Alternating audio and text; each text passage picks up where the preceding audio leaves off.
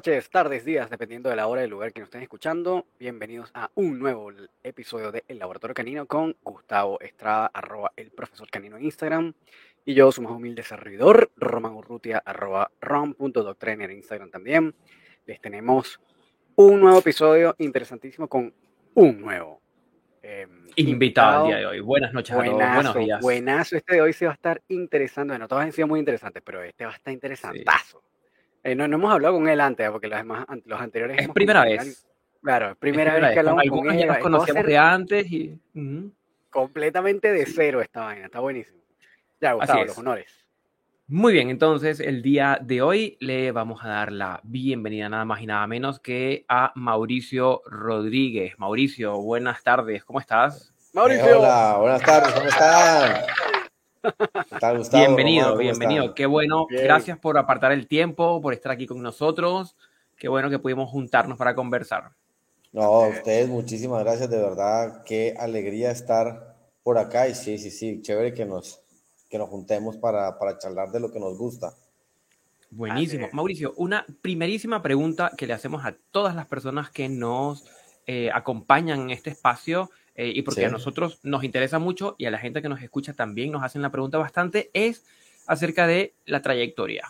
Es decir, ¿cómo llegas, Mauricio, a hoy día en, el adiestramiento canino? Eh, ¿Qué haces y, cuál ha sido tu trayecto? ¿Cómo empezaste? ¿Cómo fueron tus inicios y, cuál ha sido el trayecto hasta el día de hoy? Wow, una súper pregunta. Bueno, eh, yo llevo ya con los perros ya más de 25 años, tengo 45 años. Empecé alrededor de los 20 años. Yo era, fui militar en, eh, en, eh, en, eh, la Marina de Colombia y ahí aprendí sobre, sobre perros. Nosotros tuvimos un intercambio con la Marina de los Estados Unidos, ahí aprendí sobre perros. primeramente fue pues en, en, en, Puerto Leguízamo, Putumayo, bien abajo de Colombia. Conocí ahí con, con los Marines. Luego, por muchas cosas, eh, me salió un curso y terminé estudiando con los Marines en Estados Unidos. Luego, cuando me retiro de las fuerzas eh, militares, eh, sigo con esto de los perros porque me engancho, porque me encanta, me, me gusta. cuando era niño, yo recuerdo perfectamente que mis abuelos y mi padre tenían un pastor alemán, Igor se llamaba, era una maravilla trepaba por todas las paredes, mordía, hacía de cuánta cosa. Y dije, bueno, no, yo esto sigo, sigo con esto. Y me voy a estudiar la Argentina.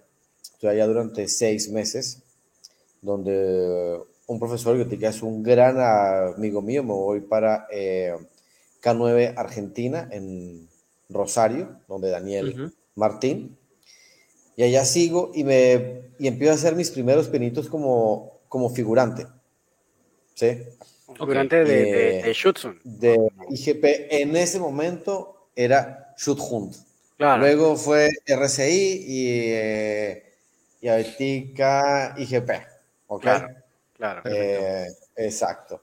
De ahí, pues bueno, de ahí salto otra vez para los Estados Unidos, sigo mi capacitación por allá. Luego Europa, porque pues cada día quería como que avanzar, avanzar, avanzar. Y eh, en Colombia cuando vuelvo yo de Europa, eh, llevo a un amigo mío, ¿no? que se llama Fernando Silva, portugués, y fue el primer seminario que armé en Colombia sobre OSI, ¿no? sobre el eh, deporte de OSI. Y Para los que... con OSI es o, Obedience, Obediencia Canina Clase Internacional. Perfecto, perfecto. ¿Vale? Es un deporte que lo puede practicar cualquier perro en cualquier parque. Eh, nos metimos en esto eh, con eh, varias entrenadores caninos ahí en Colombia. Fernando llega, nos, a mí me abre la mente un poquito más, ¿sí? porque viene con una metodología diferente de cero maltrato. Cero, cero, cero, cero, cero, cero. O sea, no, no digo que en los Marines o, eh, o en eh, Argentina yo haya visto que al perro se le, se le golpeaba o algo, pero Fernando viene con una metodología que lo primero que hace es coger el collar eh, de ahogo y lo bota. ¡Pum! Todo sirve para nada. Ok. como que, bueno. ¿Trabaja con puro collar plano? sí, sí, sí, sí, sí, sí, puro, puro collar plano. Nada. Es más, a él no le gusta nada. Y en el seminario nos muestra un video él entrenando a una cabra. Ok. Una cabra, ok. sí, todos quedamos como, ¿qué? ¿Qué es esto, por amor de Dios? ¿Qué está este señor qué está haciendo? Bueno, ahí el seminario de él fue algo espectacular. Yo creo que Fernando Silva para muchas personas en Colombia marcó un antes y un después, porque nos enseñó muchísimas cosas y a mí siempre me ha gustado la, la, la línea del perro militar, de el IGP, del, del ring francés, claro. eh, el Ring, todo esto, ¿no? Y Fernando me enseñó muchísimas cosas. Fernando se queda en eh, Colombia eh, durante 10 días más y nos vamos para una finca. Y allá empezamos a entrenar de los patos, cabras, gansos, todos los animales habidos y por haber entrenamos. Ah, wow, interesante. Súper chévere. Entonces ahí aprendí a tratar a los animales y al perro de una manera diferente. Ok. Ya, entonces no es solamente enfocar al, al perro o estructurarlo en una casilla. Con lo que aprendí con él, digamos que fue un curso rápido de animales multiespecie, ¿no? Porque trabajamos con todo. Eh, creo que desde ese momento me gusta sacarle el jugo en buen término, digo, eh, al perro, a todo lo que podemos hacer con él, con el cerebro de él, con su olfato, con absolutamente todo. Y, bueno, con él estuve, luego yo me fui a, hacer un curso con, eh, con Teo Mariscal, luego estuve en de Bocalán. de Bocalán, luego estuve con Carlos Alfonso López también, haciendo unos eh, cursos con él, que es el del cognitivo emocional, sí señor, súper chévere. El primer, la primera vez que me leí ese libro, vuelvo y lo digo y se lo dije a él, muy lindo, muy todo, pero la, la cabeza me explotó ¿no? Porque a veces no, no es tan fácil el primer libro de él. Claro, sí, sí. Eh, ya estos eh, segundos libros ya es mucho más, es mucho más fácil. Em, y después de un tiempo voy a vivir a Europa. Eh, mi exnovia se llama Aneta Amigas, polaca, un referente en Polonia del IGP. Ah, ella también era adiestradora. Sí, sí, sí, sí. Ay, qué interesante. Yo la conocí a ella en un seminario en Perú que ella, que ella, que ella dio en el 2000, ¿qué van a hacer eso? 2014 por ahí. Y bueno, ella nació como esa florecita del, amor ahí y terminó yo un año después en, Polonia, viviendo en Cracovia. Mauricio inteligente coronando a la profesora. y viviste en Cracovia. En Cracovia. ¿Cómo es Espectacular. Cuéntame eso, está buenísimo, qué interesante. Bueno, pues fue Polonia, mucho frío. Uno, uno cree que Polonia, eh, Rumania y, y, todos estos países que estaban bajo la, bajo la cortina son países lúgubres, ¿no? Pero no, realmente son países con un colorido y con una riqueza histórica gigantesca, pero gigantesca. Y la verdad son países que se quedaron como en, el tiempo y sus castillos, sus costumbres, sus cosas son muy autóctonas. Digamos que no tengo nada en contra de los de la parte de los gringos o, de América, ni nada político, ni nada de esto, pero, pero sí, digamos, se conservaron muchísimas cosas chéveres, inclusive los perros. Mm. O perros un poco más, clásicos en su estructura mental y física. Eh, bueno, entonces allá me voy a eh, experimentar, mirar, conocer y allá aprendí sobre el Malinois con ella, porque ella, ella tiene tres, tres eh, Malinois. Comí y respiré Malinois por varios años, 24 horas al día. porque todo, o sea, yo antes de ir para allá tenía pastores alemanes y Doberman. Eh, el, Malinois no era tan, tan popular en ese momento, ¿o sí? No, sí lo era, sí lo era. Y es más, okay. tengo unos amigos que me decían, Mauro, cómprate un Mali, mira, te lo regalamos para que practiques con él. hágase todo eso. Y yo, no, no. Yo lo veía, le soy muy sincero, lo veía un perro muy difícil. Con Extremadamente difícil, no, súper complicado el perro. Lo veía una raza difícil, una raza para nada fácil, aunque miraba y bueno, ustedes saben que yo, yo como lo digo, bueno, esta es, la, esta la, esta la, la primera vez que charlamos, pero en las clases o en los seminarios que yo doy, digo, eh, la Universidad Internacional de YouTube te muestra muchas cosas. Y me mostraba el, el, el Malinois, una parte querido, chévere, y otra parte una fiera, incontrolable. Te dije, no, no, no, no, no. Afortunadamente. no, cuando llego allá y veo esto, tres perros en protección, bravísimos, bueno, me siento y uno de ellos, que se llama Mini, eh, con una cara de malo, pero a la vez tierno, una mezcla como de sensación. Dije, este man me tragó. Ella se va para el cuarto, quedo yo en el, en el eh, comedor y el perro se sube atrás en una silla, se me pone acá. mierda. mierda, este man, ahora que.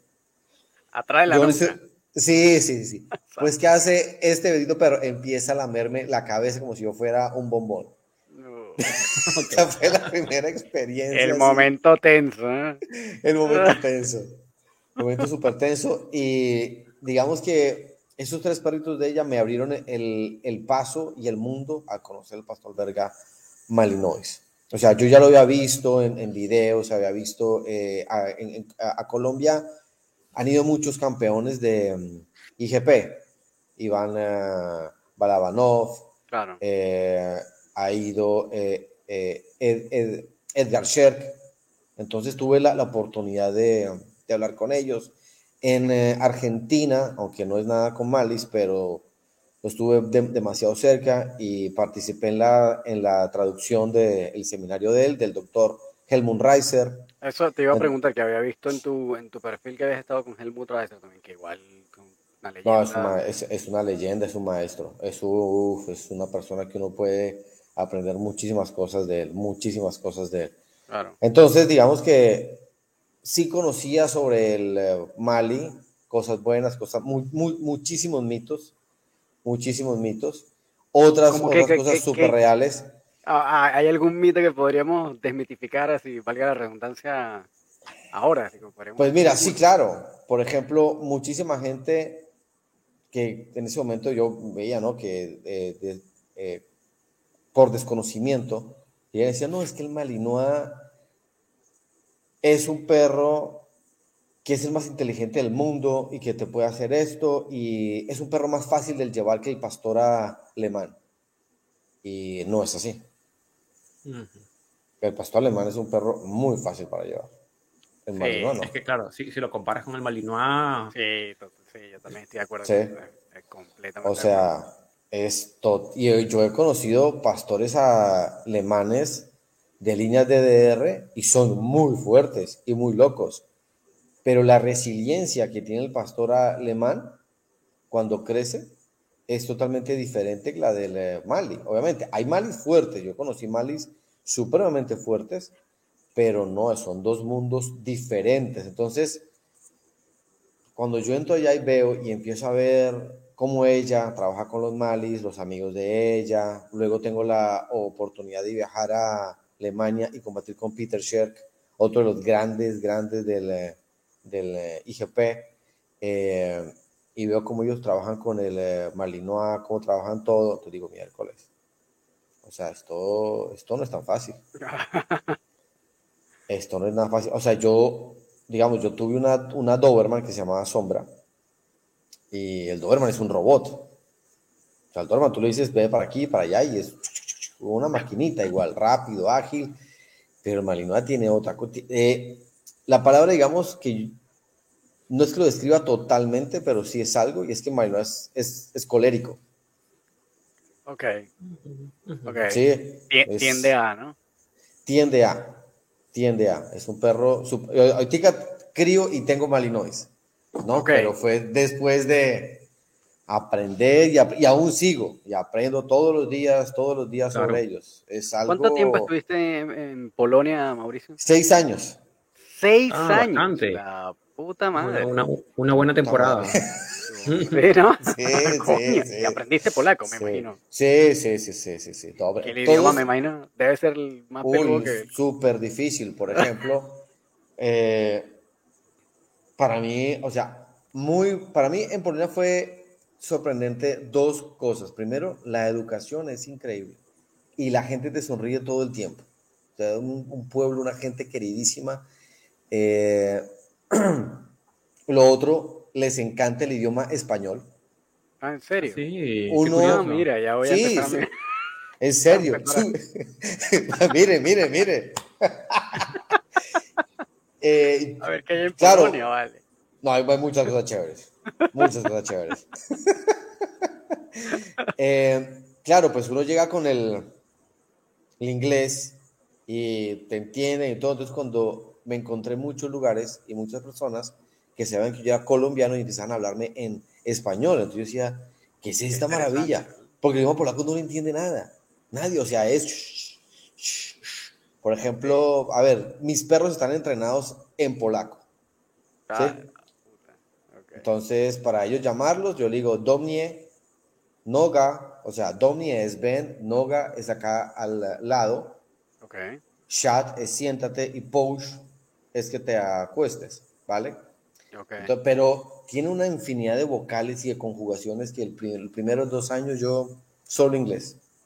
Claro, me imagino. Y la, gente que está alrededor mío, bravísima, porque entonces muchos querían entrenar conmigo, y yo, si no hablo inglés, no. Yo me esforzaba, pero créanme que era muy difícil. muy, muy difícil. Un idioma súper complicado. Entonces, allá estoy. Me toca un invierno en Polonia súper fuerte. Eh, fue la primera vez, obviamente, para mí, que entrenó perros, eh, entrené perros en nieve, en temperaturas de menos 22, menos 25 grados. Oh. Eh, y tuve un problema físico porque uno se vuelve como una eh, cebolla, ¿no? Capa tras capa de ropa para soportar el frío. Claro. Y mientras figuraba, uno, uno, sudaba. ¿Y qué es lo que pasaba? Yo la camiseta de abajo no me la cambiaba. Entonces empezó ese frío a meterse y un pulmón se me llenó de agua. Entonces fue mi primera Navidad Sí, fue mi primera Navidad casi en una clínica con respirador, eh, fregado, complicado. Complicado, sí, complicadísimo. Yo feliz, dije, bueno, voy a estar acá en Navidad, la fiesta en Polonia, la... ¡Oh, qué fiesta nada! Más enfermo, ¿para dónde? Sí, sí, sí, sí. ¿Y cuántos tiempos estuviste mucho rato eh, hospitalizado? Estuve 10 días.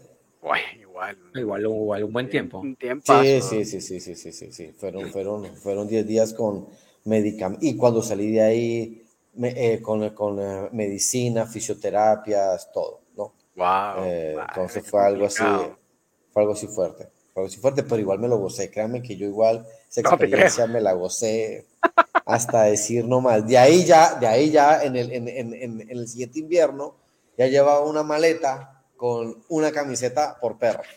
Entonces, ah, sí mismo, por perro te tenías que cambiar la camiseta, imagínate tú, ¿no? Yo, es que lo que pasa es que uno no lo cree, pero en el frío, obviamente, bajo capas de ropa tú sudas.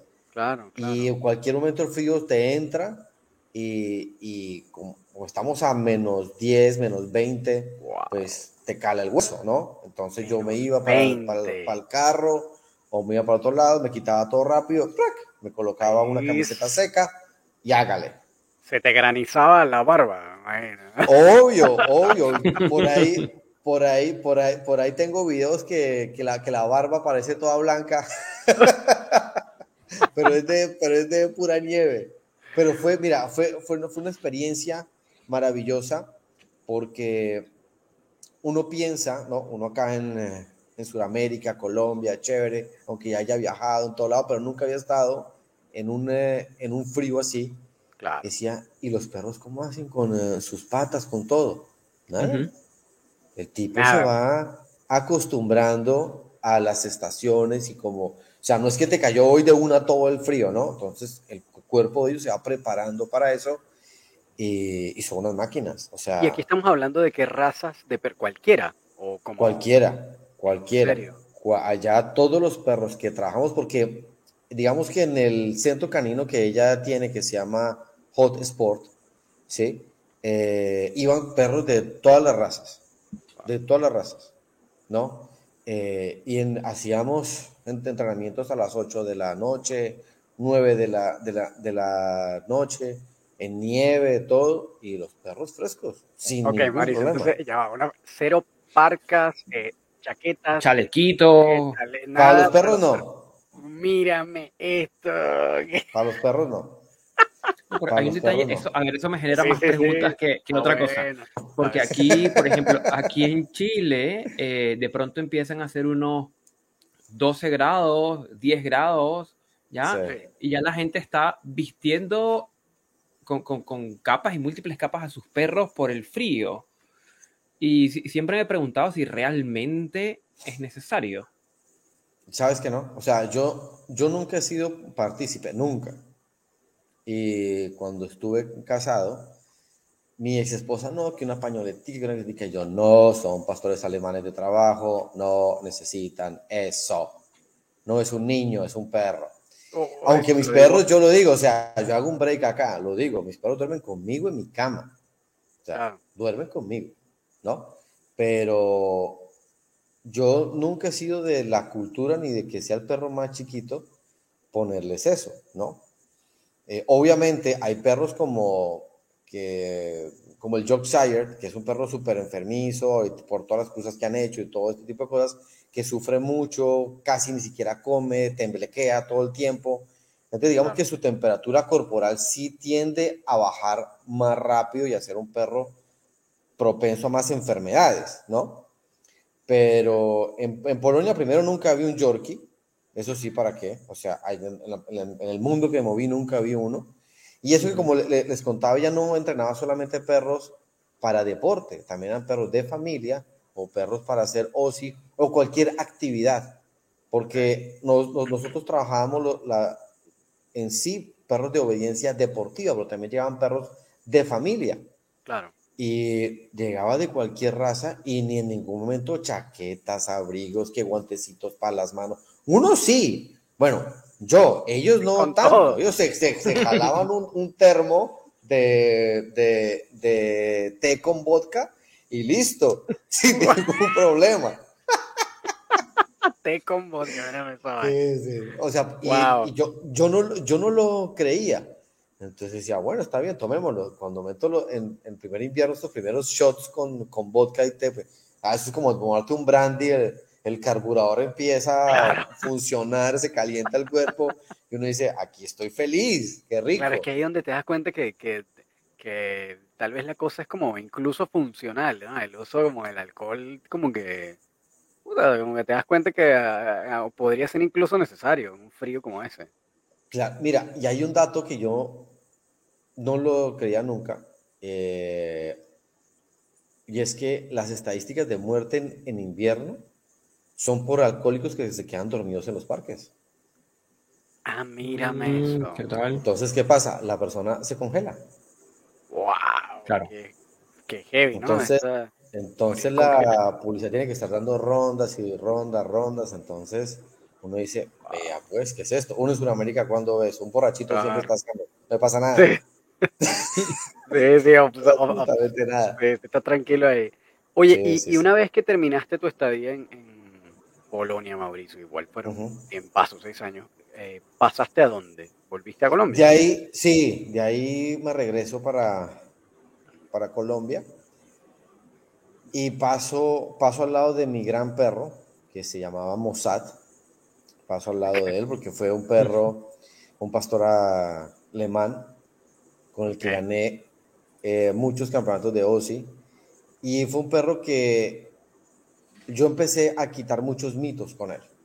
¿No? Empecé que mu- no, mucha gente al principio decía que yo estaba loco, que era mentira, que no sé qué.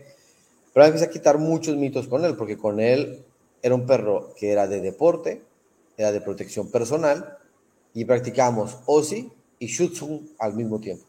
Wow, ¿sí? interesante. Era un perro que tenía un, un corazón de trabajo, pero increíble, increíble.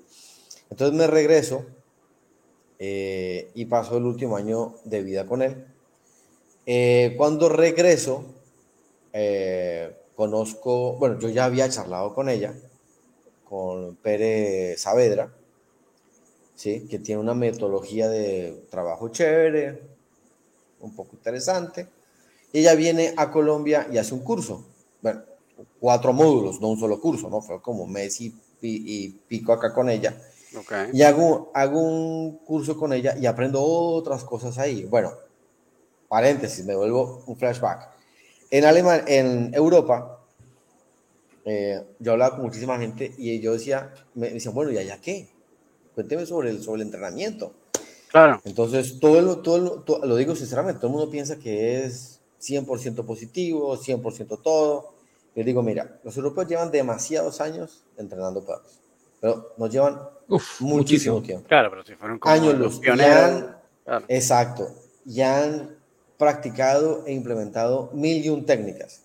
No las sé todas, vi algunas como por encimita, pero digámoslo, si lo llevamos a la, a la terminología así, eh, digamos, eh, urbana, pude conocer el lado oscuro de la fuerza, ¿no? Por decirlo.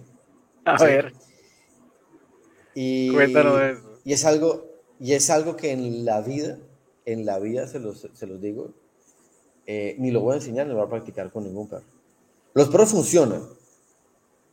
Funcionan. Obviamente, es una, digamos, es una línea o unos perros especiales, o sea, no son especiales, son unos perros que, que soportan muchísimo más el maltrato, por decirlo así. ¿Ok? Pero estuve en muchos cursos y lo que puedo comentar es que vi al perro escupir sangre de lo que oh. llaman con un palo y el perro seguía. Wow. En ningún momento echó para atrás. O sea, lo, lo digo no es para, para juzgar y decir es que allá en tal país. No, no, no, no. Claro, claro, claro. No, no, ok, no. Para, para, o sea, no, no, no, no quiero que se arme luego un debate que dije esto, aquello. Tampoco voy a decir dónde lo vi, ni en qué país, ni nada. Pero conocí los dos lados. Claro. Y ese lado oscuro, yo como ex militar viví muchas cosas fuertes y feas. Claro. O sea, que Colombia, ustedes saben, tuvo un conflicto armado interno por muchísimos años. Claro. Y después de todo lo que yo vi en la fuerza militar es verlo, ver en un perro, como lo entrenaban tan fuerte, pues un momento en que yo me saturé, me levanté y me fui. O sea, wow. y te lo digo, todos son grandes entrenadores, ¿eh? O sea, no dar nombres, pero hay gente que, que uno dice, este man fue campeón del, del, del mundo y trabaja así. Wow. Entonces conocí los dos lados. Igual duro como ver esos extremos, ¿no? Porque igual es, que es un extremo, ¿no? Es, un extremo. Es, extremo, es, totalmente fuerte. Eh, pone en detrimento físico al perro fuertemente. Y es como, eh, me parece igual, eh, esto va un, sería más una pregunta, Mauricio, ¿tú conoces porque claro, no sé hace cuánto habrá sido eso, pero actualmente habrá todavía gente que siga trabajando bajo esa modalidad hoy día, o, o sientes que eso porque nosotros hemos eh, hablado mucho de este tema eh, y el, al menos en lo que a, el mundo occidental parece, no sé si que tanto Europa y en qué países, pero por lo menos América, pareciera ser que ya no es tan común ver ese tipo de, como de modalidades de trabajo en el cual es únicamente a punta de palo al perro y castigo positivo y no y compulsión y presión duro duro todo el tiempo. Entonces, ¿tú qué tú eh, qué, qué, opinas en eso? ¿Qué, ¿Qué, sientes? ¿Hay todavía? ¿No hay tanto? ¿Ha cambiado? Sí, no, mira, ahí, digamos, obviamente como, como, como les dije, ellos llevan muchísimos años entrenando perros. Bien, mal, eh, regular, pero hay países y hay gente que todavía y todavía piensa que para llegar a la perfección del perro tienes que castigarlo muy fuerte, ¿no? Claro. O sea, como las abuelas en el antaño decían, la aleta con sangre entra. Claro, Entonces, eh, para ser un perro perfecto, tienes que exigirle y entrar al castigo fuerte, ¿ya? Eh, pienso que hay, hay lugares que se hacen, por ejemplo, no voy a hablar más de los rusos, me encantan, tengo amigos rusos, eh, pero los rusos están de acá locos. O sea, ellos, ellos para probarte un perro de protección, o sea, yo llego con, un, con mi perro ahorita, con Glock, por ejemplo. Llego allá y le digo, ¿qué hubo, hermano? ¿Cómo vas? Y me prueba el perro, el tipo se pone el traje, una máscara y es a romperme el perro. Wow. O sea, no es a poner el target o el brazo o que sea todo chévere, no, a la confrontación total. Y te dice de frente, el perro no sirvió por una mierda. Y lo wow. patadas. es, otro, es otro concepto. Claro, es otra ellos, Claro, y ellos le enseñan al perro de protección, las fuerzas especiales de Rusia, yo lo viví, lo vi, le enseñan al perro a morder a la cara. Wow. Entonces, imagínate el concepto que tienen sobre eso, ¿no? Como vi, hacen pruebas de noche, entonces los perros entran en un estado de, de estrés, hay unos perros que pasan estos cursos, como hay otros, no es que los maten claramente, ojo, no, pero no pasan, quedan maltratados claramente, pero ya. Entonces, sí, estas prácticas se hacen, obviamente no son populares, no es que tú las vas a encontrar en, en YouTube o yo te diga, mira, tal persona lo va a hacer, no, pero, pero sí lo hace. Sí lo hace, sí lo hace. En el bajo mundo, ¿no? como, como en el dark side. En el underground.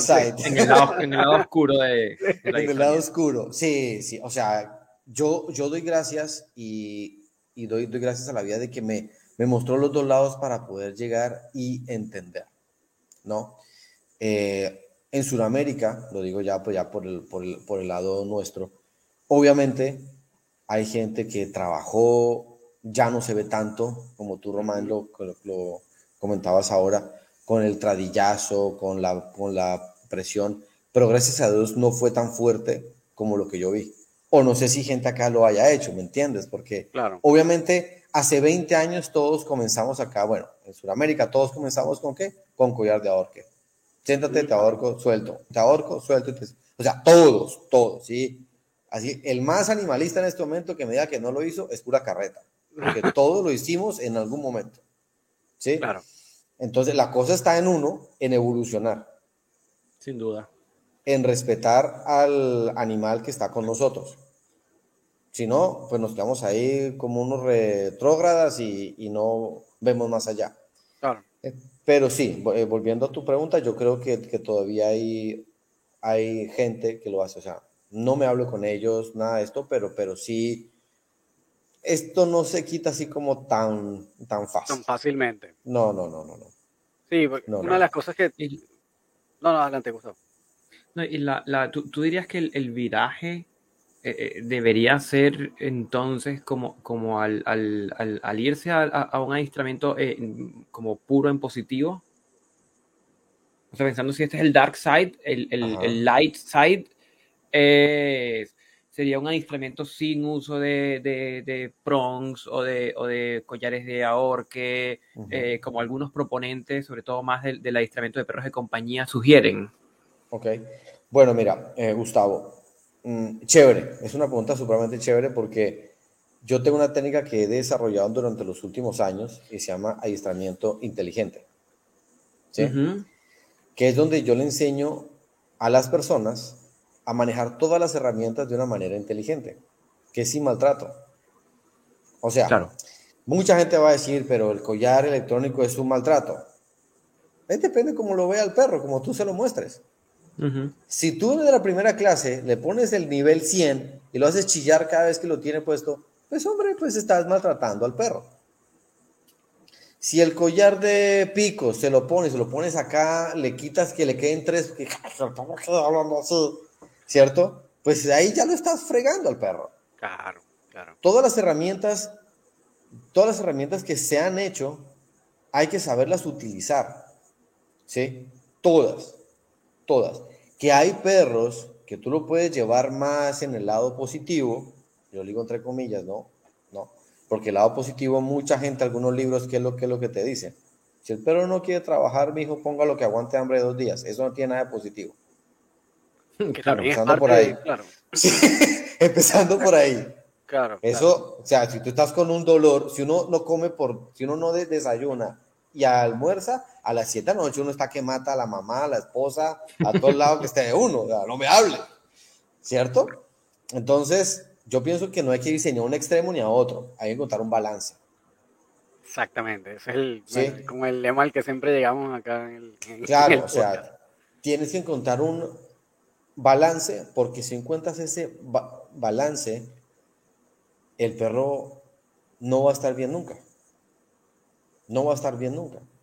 Y es lo que vemos ahorita, me imagino que en, en Chile es como en todo el mundo, los perros post pandemia, es una locura o sea, para nosotros, sinceramente, muy bien porque tenemos trabajo. Vamos a tener bastante tiempo. sí, o sea, varios años, porque esto no se cura en 15 días, ¿no?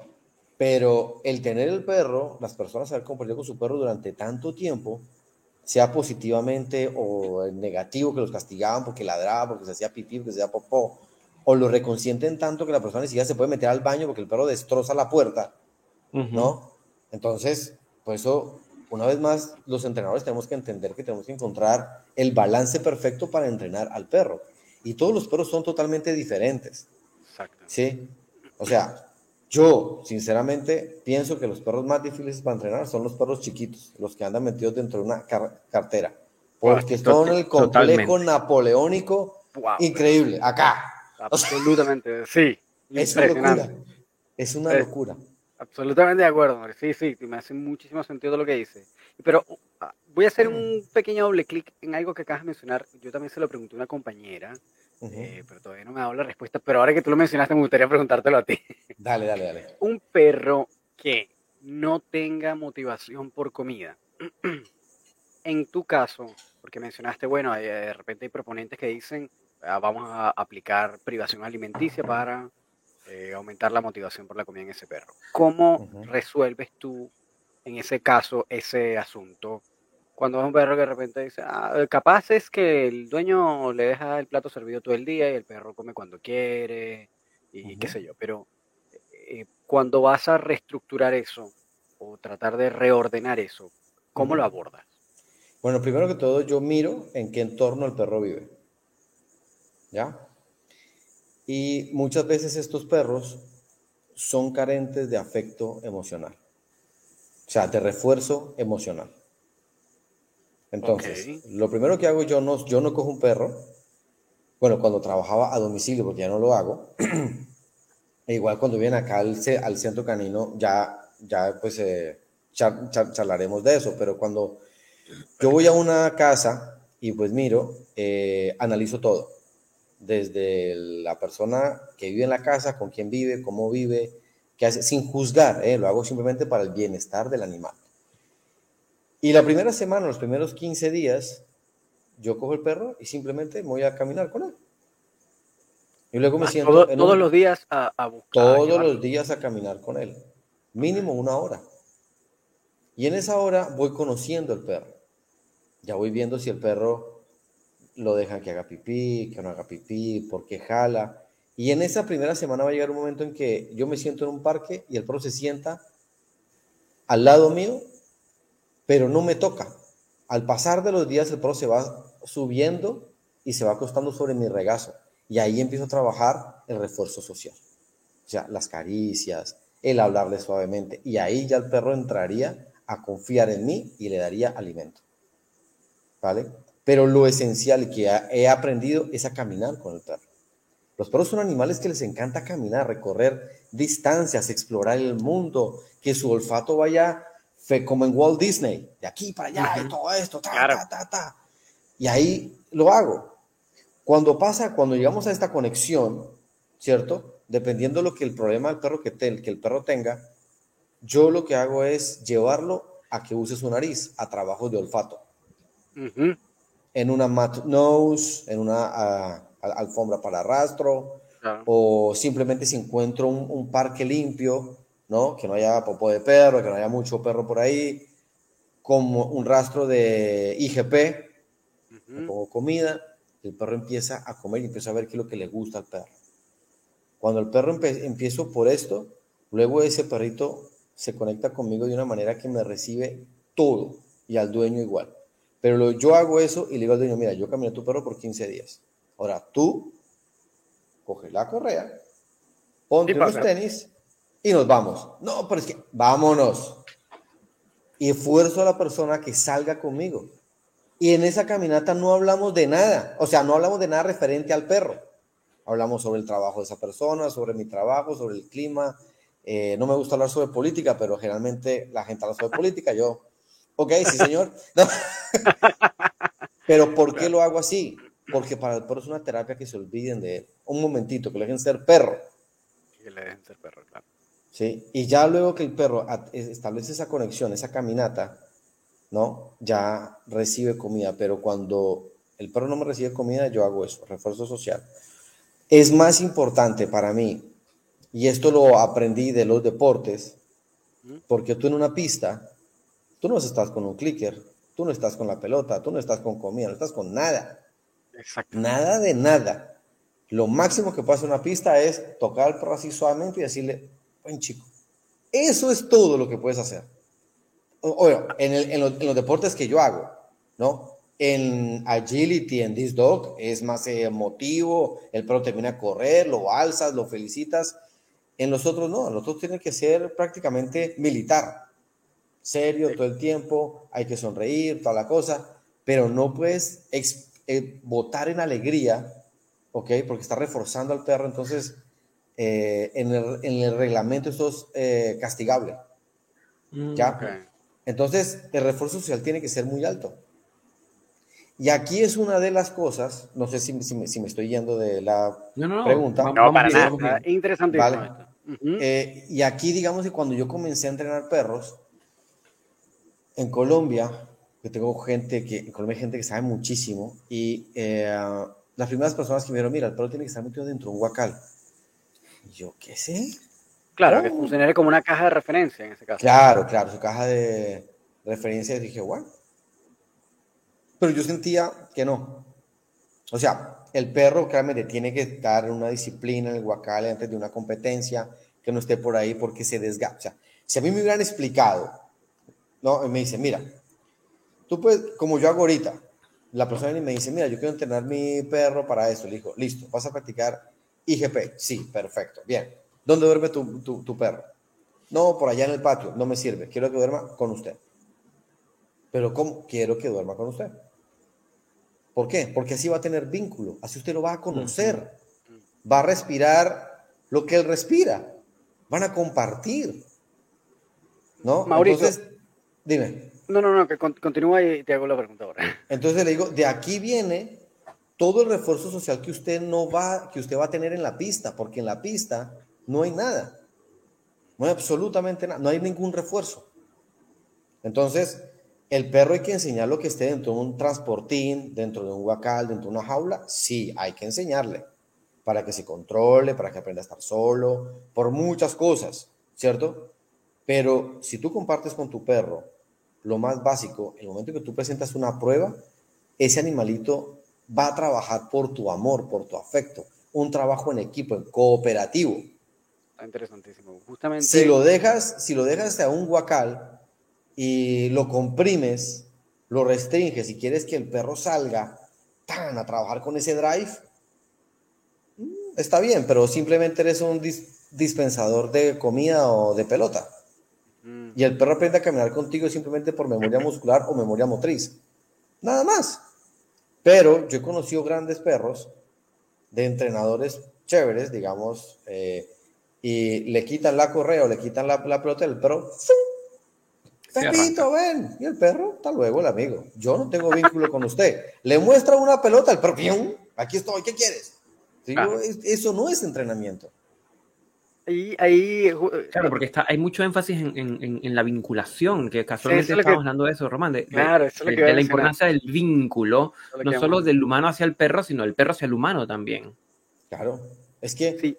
Es que mira, si nosotros como entrenadores le enseñamos a las personas, el lobo, es que es algo muy curioso, pero en pleno siglo XXI, las nuevas generaciones y las viejas generaciones siguen pensando en el lobo solitario de las estepas de Siberia, que es el que se bate contra los osos, el lobo solo y tal, el grandote. Un lobo está solo, se muere de hambre. Claro. se muere de hambre. Entonces, si nosotros vemos todo, los perros son exactamente igual, ¿no? El perro si está solo en, la selva se moriría de hambre. En las ciudades sobrevive, porque está la, basura nuestra, eh, todos los estímulos, aprende a sobrevivir, pero en la selva es presa de jaguares, tigres, culebras. Hasta luego, el amigo, chao. Y más si está solo. Entonces, es un binomio. Somos un equipo.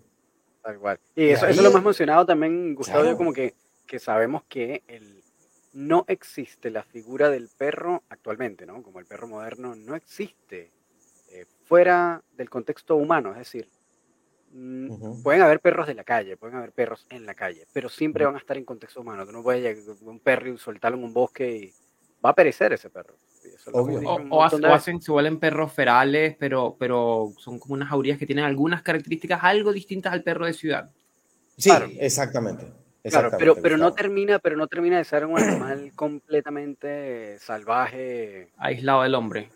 Claro, que, que, no, que, no, que no forme parte del contexto humano. Y lo otro es que, que estamos, esto mismo, hablando del, del tema del vínculo, que además es bien peculiar. Y aquí yo también quisiera como hacerte la pregunta, a ver cómo lo, cómo lo percibes tú, que es que sabemos que existe, sabemos que es un punto importante, vemos los resultados y sobre todo ahora que tú estás mencionando este tema de, los perros de trabajo, cómo trabajan por vinculación. Eh, pero cuando vamos a tratar de eh, como darle un aspecto más formal al tema de la vinculación, uy, es súper complicado conseguir eh, como verdaderas definiciones específicas o porque por lo menos cuando tú preguntas qué es el vínculo a diferentes adiestradores, la gran mayoría te da una definición que suele ser una definición personal, eh, con ciertas características subjetivas, y que en verdad todavía pareciera que no hay como una, como una definición universal. Eh, entonces, ¿cómo, ¿cómo definirías tú el vínculo en ese sentido? ¿Cómo, cómo lo defines? ¿Cómo, cómo lo conceptualizas? Eh, bueno, el, vínculo para mí es que mi, perro confía en mí no al 100%, al 1000%. Este, este es un, sí, esta es, una definición que hemos escuchado antes. Eso es vínculo.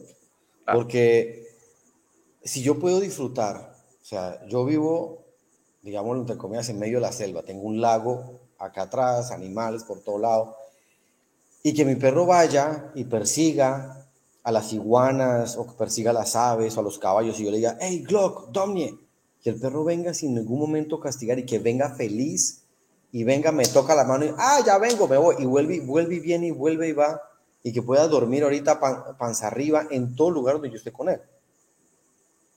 ¿No? Para mí hay un vínculo ahí. Claro, claro. Para mí. basado en la confianza. Claro, totalmente. Pero ¿cómo generas tu confianza con el eh, perro? Dándole tiempo. Es que los tiempos del perro no son los tiempos del ser humano.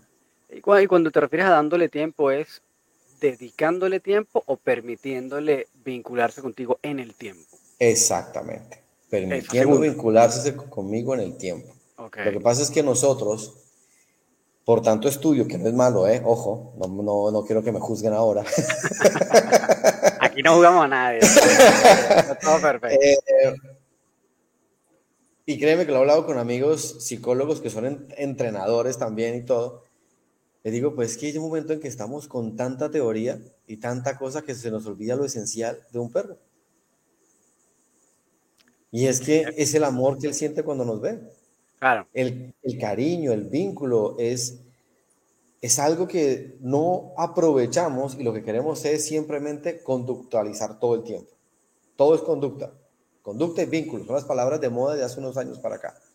¿No? Entonces, sí, está bien, es chévere. Y la ciencia nos ha llevado a, en este momento, podemos formar un perro regular a ser un perro de alto nivel de competencia.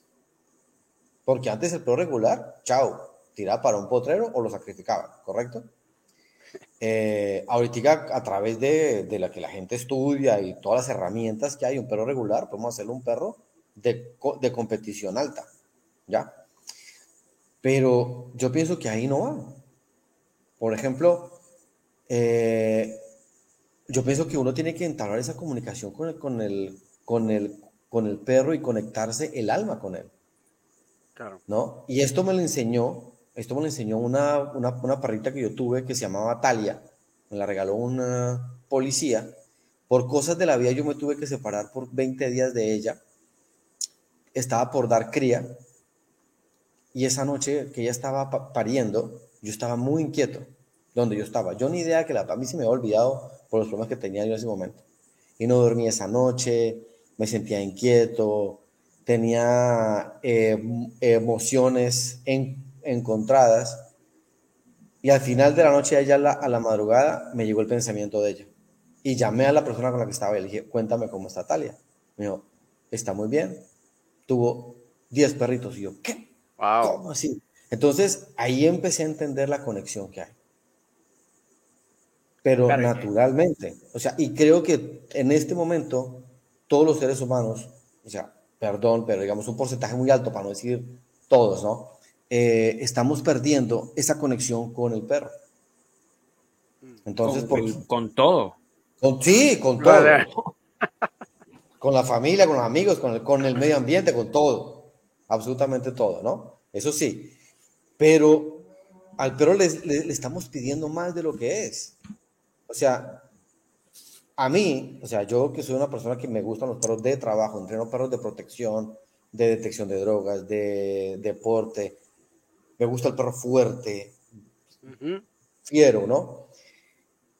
Me molesta cuando veo en YouTube o en muchas cosas que en vez de generar un vínculo con el perro, con el cachorro, están haciendo que muerda trajes, con, con disparos acá al lado, que una cantidad de locuras que yo digo, que está, o sea, cada vez que en vez de tener un perro queremos un robot. Y el perro no es así. El perro tiene su, su esencia, cada perro tiene su esencia y tenemos que encontrarla. Y ahí es donde viene el refuerzo social, y es donde viene el vínculo. Ahí es donde cuando yo entiendo al perro, te comprendo el vínculo. Ojo, para la gente que nos vaya a ver o algo, no es decir que yo tengo que dejar que el perro me rompa todo para entenderlo. No, no, no, no. Hay reglas, ¿cierto? Pero con calma. O sea, el tiempo, el tiempo del perro es diferente al nuestro. Es más, a mis clientes yo les digo, mire, ¿usted cuánto? Usted es un profesional, ¿cierto? Me dice, sí, claro. Maestría, ¿verdad? Sí. ¿Cuántos años duró? No, 20 años. Bueno, tú me estás pidiendo que un perro haga todo en un mes. Cuando tú estás trabajando 20 años, me estás diciendo que un perro tiene que hacer todo en un mes. Entonces se quedan así como que, ¡ah! entonces dale tiempo al perro. O sea, vive, vive tan poco y quieres que haga todo en una fracción de, segundo de la vida de él. no, no, no. Para mí, ahí es donde se rompe el vínculo. Claro. Y además que a veces que no, no solo el tiempo, sino el trabajo que lleva detrás. Es decir, porque, bueno, tú puedes tener 20 años y 20 años sin hacer nada, sin trabajar con el perro, ¿no? Que igual te va a llevar a nada. Entonces, como es, bueno, sí, son, es el tiempo que tienes que dedicar eh, de trabajo. Y a eso como verlo más de manera como tal vez longitudinal, pero igual eh, es, es, sí, no sé, el tiempo que se tome resolviendo el asunto o construyendo este, este perro tal vez como un poco más excelsior, igual es un tiempo de trabajo, es decir, que tiene que estar toda una disciplina y un esfuerzo detrás de la persona con su perro. Sí. Entonces, porque también a veces lo que vemos es que, mm, y yo creo que tal vez esto puede ser como males interpretaciones de, de tal vez que de repente vemos en programas o tú mismo como dices en YouTube, qué sé yo, que a veces puede ser una muy buena herramienta, pero también puede ser una herramienta de desinformación importante. Eh, y es que de repente pensamos que, bueno, el perro lo vamos a arreglar con tres toques en la costilla y en una hora ya ese perro está arreglado y listo y ya te va a servir la comida, te va a, te va a hacer la cama, te va a llevar el refresco en, la, en el hocico y, no funciona así, ¿no? Entonces, eh, cada perro tiene ciertamente su tiempo eh, y claro, nosotros en la medida de lo posible iremos a buscar de ser lo más eficientes posible con el perro y con el cliente, pero, pero hay veces que no, como que no puedes forzar. respetando los tiempos. Claro, o sea, claro, no puedes pero forzar yo, yo, yo no sé, muchachos, si ustedes piensan, o sea, yo, yo lo veo así, la, la, la, etapa más importante de un perro es el criador. Oye, eso es un, eso es un, o sea, es, que, es que si no crías bien, no tienes buenos perros, porque es la, son las etapas más importantes de la vida. Sí, sí, ahí, ahí hemos también tenido conversaciones de eso eh, en varias ocasiones, que, que es que eh, la mayoría, o al menos de lo que hasta lo que nosotros nos hemos enfrentado, es que eh,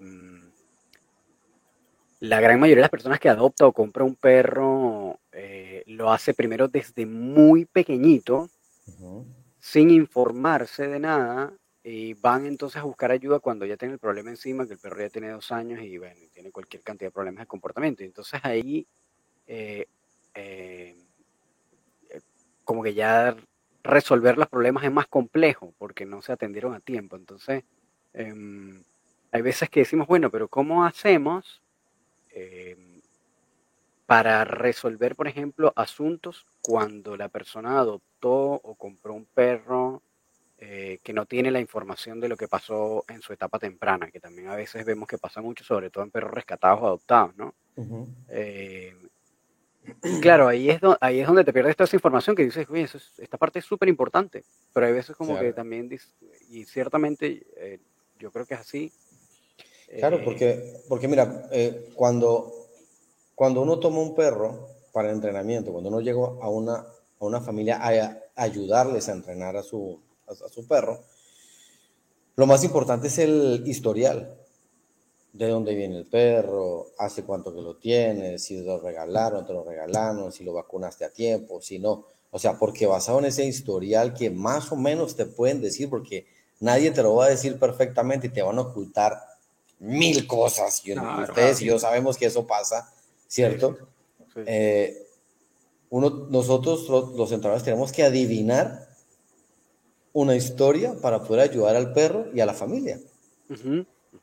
Entonces es una, es, una, a eso súmale los, las crianzas por dinero que lo hacen por hacerlo eh, por moda. Ahorita lo que está pasando a, nivel mundial con el Malinois y con otras razas es una locura. Sí, totalmente. o sea, el pastor alemán lo dañaron como era. ¿Ok? Y ahorita están haciendo lo mismo con el, con el, con el Malinois.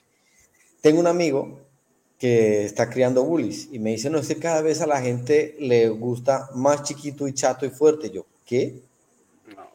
O sea, cómprese un pedazo de, de carne, pongo una patineta y ya, hermano. Eso es todo. Sí, sí. Y, yo, bueno, de hecho Michael Ellis también habla mucho de eso, de que está, estamos como en el como en el mal momento de los Malinois. Como que, sí, sí, como que cuando ya se está saliendo de control el tema con los Malinois y de repente... Yo siento que los Malinois una, no es una raza para todo el mundo, no, es una raza casi que ni siquiera de mascota, es decir, es una raza que para mí, al menos en un aspecto muy, muy personal, es un perro que debería ser solamente perro de trabajo. Es decir, si yo soy un, ¿cómo se dice? Como un dueño un guía de perro normal y tengo un trabajo y qué sé yo, trabajo, soy ingeniero de sistema eh, y trabajo ocho horas al día en una oficina, yo no debería pensar jamás en un comprar o adoptar un malinois como mascota. Es como, no, no, no. Me parece que es como casi, casi rayando el irresponsable, porque es una raza que de verdad está diseñada para trabajar y a altos niveles. Sí, uno, de, las, cosas con las que me topé los últimos, el último año que estuve en Venezuela es que se estaba popularizando mucho el Malinois y bueno, la persona con la que yo trabajaba, él tenía dos Mali entrenados en, en Mondio y hacían unos ejercicios súper bonitos, súper impecables y claro, el, cliente que iba y que luego veía eso quedaba como con la idea de que, oh, el Malinois, el Malinois. Y lo que empezamos a ver hacia el último año, eso fue 2016 probablemente. Mentira, ¿cuánto tiempo tengo yo en Chile? ¿2014? Sí, te debes haber, no, te debes haber venido como en el 2016, 2015. Por ahí. Em, que había muchos dueños, dueños, dueños normales, ingenieros, abogados, que lo que querían era un perro de compañía y optaban por un Malinois y a veces eran Malinois como primer perro en la vida que tenían. Y lo que encontramos es que no había match entre el, pobre perro volviéndose loco en el departamento y, y la persona volviéndose loca porque no sabía cómo manejar al perro. Claro. Claro, y eso, eso, eso es un problema muy grave que se ve a nivel mundial. Por ejemplo, en Europa, eh, hay, hay algunos países que la gente no se, no se aguanta el Malinois y va y lo amarran en el, en, el bosque y lo dejan allá. Entonces, hay brigadas de salvamento. Hay brigadas de gente que se va a salvarlos. Y no solamente Malis, ¿eh? pero en los últimos años es más que todo Malinois, porque no lo puedes controlar. Como digo, son un poco coléricos. Entonces, hay mm. algunos Malinois que no les gusta que los toques fuerte, no sé qué, ya te tiran, empiezan a, a morder. Entonces, esos criadores irresponsables, pues son los que dañan absolutamente todo. Claro, ese, es el punto, que hay, hay mucho, eh, bien, a ver, hay mucho de responsabilidad del usuario que compra, pero bueno, todavía puede pasar por ignorante, pero del criadero, yo recuerdo cuando, cuando yo compré a mi Schnauzer gigante, eh, el criador me envió a mí, un criador en México, un cuestionario como de cinco páginas, eh, donde vivía, el espacio de mi casa, en qué trabajaba, los horarios, para, para ver si yo era candidato apto para la compra del perro. Porque era un criador que hacía todo un análisis para asignar el perro en un lugar donde lo fueran a atender adecuadamente. Pero creo que, bueno, no, es, eh, lamentablemente, creo que no es lo más frecuente hoy día entre los criadores. Pues yo lo hago, mira, créeme que yo me preocupo mucho por mis perros. Y, y, cuando crío me gusta criar bien. Cuando me refiero a criar bien es darle al perro salud mental y física y cuando vienen a comprarme el perro, digo, ¿para qué quieren? No, que, no, no, lo siento mucho. No le vendo el perro. Y entonces hay gente que se molesta conmigo, hay gente que quiere lo que quiere. Le digo, mira, es que mis perros son muy fuertes, no los vas a poder contra. Es que yo tuve y tuve y tuve, bueno, pero esto es diferente. Entonces, y, lo es. Entonces yo soy igual, pregunto dónde vive, con todo respeto, sin ofender a nadie, miro en qué carro llega, cómo se viste, cómo habla, cómo todo, o sea, porque es que un perro te requiere, a ver, yo te puedo vender un perro de los 10 o 8 de la última camada que hubo, digamos que uno de ellos puede ser un perro familiar, uno, ¿sí? Pero yo a esa persona le digo, el perro lo entrena con un profesional. Investigue quién es. Puedo ser yo, puede ser el, el tipo que está aquí al lado, ¿no? Pero que tenga Malinois y que haya trabajado con Malinois. Si nunca ha trabajado, si no tiene Malinois, si no trabaja con Malinois, no entrene su perro con esa persona, porque no sabe cómo trabajar. no sabe cómo funciona el cerebro de estos perros. No sabe. Absolutamente. Yo, por ejemplo, no me atrevería a, ni siquiera mucho a manejar un Malinois. Eh, o sea, porque es que en verdad son perros particulares. O sea, o, un pastor holandés, qué sé yo, como ese tipo de razas que son como tan de trabajo, no, no le metería por ejemplo, mira, por, por, por, por, ejemplo, mía, mira, al Malinois tú tienes que dejar un gran vínculo con él. O sea, es un perro tan afectuoso, pero tan, tan, tan afectuoso, que si él quisiera se metería dentro de tu piel y viviría aquí y ya. O sea, y cuando tendría que protegerte, sale ese tigre acá y mata a todo el mundo y vuelve adentro. O sea, son extremadamente cariñosos, muy cariñosos, muy emocionales. Mm. Entonces, eh, como el marino está de moda hace unos años, ahí vamos al punto de la palabra emoción, ¿no? Pienso yo, ¿sí? Eh, pero es un perro que es demasiado cariñoso con su familia y muy sensible con su familia si tú lo castigas duro, se resiente. Pero si tiene que atacar a alguien y atravesar una puerta, una pared, eh, por ejemplo, ¿no? Pero atravesar lo que sea por ti, lo hace. Pero si tú lo vas a llamar y una vez que tú le has pegado, tú le llamas, pero te da tres, cuatro vueltas y ahí sí viene.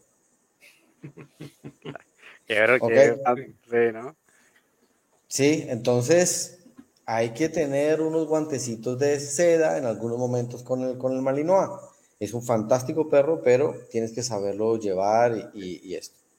Y el vínculo, ellos son con un vínculo brutal. Ahorita tengo un, un, Mali que me lo regalaron. Él se llama Rocky y es un perro que vivió en los Estados Unidos y un perro con un problema de conducta llegó acá, había matado, eh, mordió, eh, o sea, una locura. No pude ver a otro perro ni animales, ni nada. Y cuando llegó acá, a la única persona que aceptado fue a mí. El único. ¿Qué fue lo que sucedió? Les voy a contar esto también, fue una pequeña anécdota. Es un perro gigante, un malí enorme, enorme, enorme. Y lo guardamos en la perrera, toda la cosa. Y a las 10 de la noche yo siento, o sea, yo vivo de la perrera como a 900 metros, ¿no? Y, y siento que en el centro, en el centro canino, una bulla. Yo, ah, ¿qué pasó? El perro nuevo. voy, voy a verlo. Pues este loco se ha salido de la jaula. Y con el prontuario delictivo que el tipo tenía, yo dije dentro de mí, este man me va a matar. con toda la razón del mundo, además. Pero en ese momento alcancé a recordar, porque yo no, yo no recibí el perro, sino fue una, una persona que antes trabajaba conmigo. Y el perro lo cogieron, bajó de la, de la jaula, ese es el perro, ta, ta, ta, ta, ta, aquí están los papeles, comida, todo, pum, para la jaula el tipo. Y en ese momento yo miro al perro y lo veo que el perro está mirando para todo lado, obviamente asustado, desorbitado. Abro yo la jaula, abro la, la puerta, ¿no? Y digo, bueno, digo, bueno, Rocky, vamos a Le pongo la, la cuerda y lo saco a hacer pipí y hacer caca. Ahí ya ese tipo confía en mí. En ese momento. Miren eso tan sencillo. O sea, yo me quedé sorprendido porque dije, este man me va a morder. Luego que él hizo sus cosas, lo entré a la jaula, le cerré todo otra vez, arreglé lo, que, lo que había roto y desde ese momento me amó. Eso era todo lo que quería. Santo, todo lo que él quería. Absolutamente todo. Todo, todo, todo, todo, todo, todo. Oye, Mauricio, y actualmente, perdón, hago un cambio, un giro. No, no, dale, dale, dale, dale. Ah, estás, entiendo, en Ecuador, ¿cierto? Sí, sí, sí, sí. ¿En qué momento llegaste? ¿Pasaste de Colombia a Ecuador hace poco o, ya llevas? Yo llevo acá en Ecuador dos años, voy dos años seguidos. Realmente llegué hace tres años, pero el primer año fue iba y venía Colombia, Ecuador, Colombia, Ecuador. Llevo ya dos años acá. Eh, la primera vez que vine acá a la ciudad de Guayaquil, eh, me invitaron a dictar un, un curso de perros de, de protección, ¿no? Entonces eh, me trajeron toda la, toda la cosa, me mostraron el lugar donde vivo ahora, ¿no? Me dijeron, mira, este es un club, en este club tenemos tiro, tenemos paintball, tenemos kayak, todo. dije, no, qué paraíso, qué maravilla, que no sé qué, todo. Me vuelvo para Colombia y la persona que estaba a cargo del centro canino en ese momento llega y me dice, oye Mauricio, mira, eh, estamos buscando a alguien que quiera comenzar con un nuevo proyecto. ¿Qué proyecto tienes tú? Entonces le dije, mira, yo hice un proyecto, o sea, yo le dije en, en ese momento, estoy cansado de entrenar perros, quiero capacitar personas. Y pienso que las instalaciones que ustedes tienen son las adecuadas en Sudamérica, porque, o sea, Aquí tenemos albergue para 150 personas, una sala de audiovisual increíble. Eh, son más de 20 hectáreas donde puedes caminar con el perro, hacer lo que tú quieras, o sea, puedes hacer lo que quieras acá. Entonces me parece un centro de entrenamiento y capacitación perfecto. Claro. dijo, yo pienso en esto. Bien. Me llaman a los 15 días, me dicen, listo, véngase para acá. Ok, yo no estaba casado, no tengo hijos, bueno, mis perros. Claro. Y desafortunadamente, ocho días antes de yo venirme para Ecuador, mi perro Mossad muere. Que me iba a venir con él para acá. Duro, ¿no? Y, y Mossad fallece y yo, nada, más rápido de, de, Colombia quería irme. Dije, no, ya, ya, ya, ya no hay nada que hacer. Me vengo, me vengo para acá. Y empieza este, este proyecto. La persona que estaba antes acá se va y empiezo, cojo yo las riendas de esto y empiezo a darle un giro a todo esto. Y, y ya llevo ya aquí con el centro canino dos años trabajándolo, eh, haciéndome conocer, tratando de formar un club de deportes, porque no hay. Eh, interesante. ¿no? Y, y, es supremamente chévere. O sea, me gusta mucho, es un buen país. Eh, pero antes de esto, si no hubiera pasado la pandemia, yo creo que estaríamos hablando a un horario diferente porque mi proyecto de vida era irme para China. Hola. China, qué madre, Mauricio, ¿cómo Porque en China, en China haciendo un paréntesis ahí, luego volvemos acá.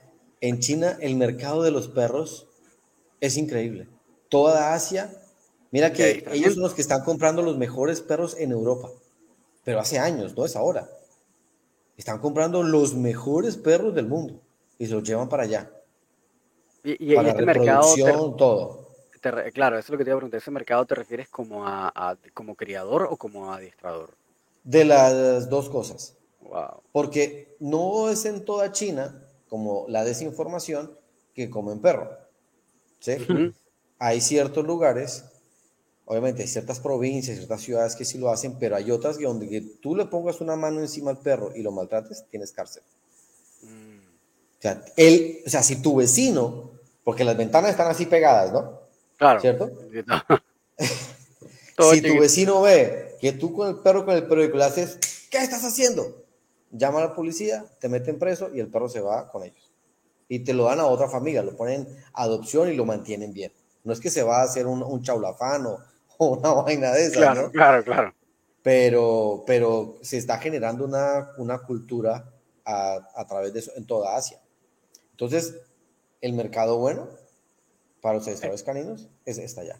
Pues, de un nivel top, ¿no? Sí, claro. yo lo digo, de un nivel top porque las mejores sangres de los perros se lo están llevando para allá.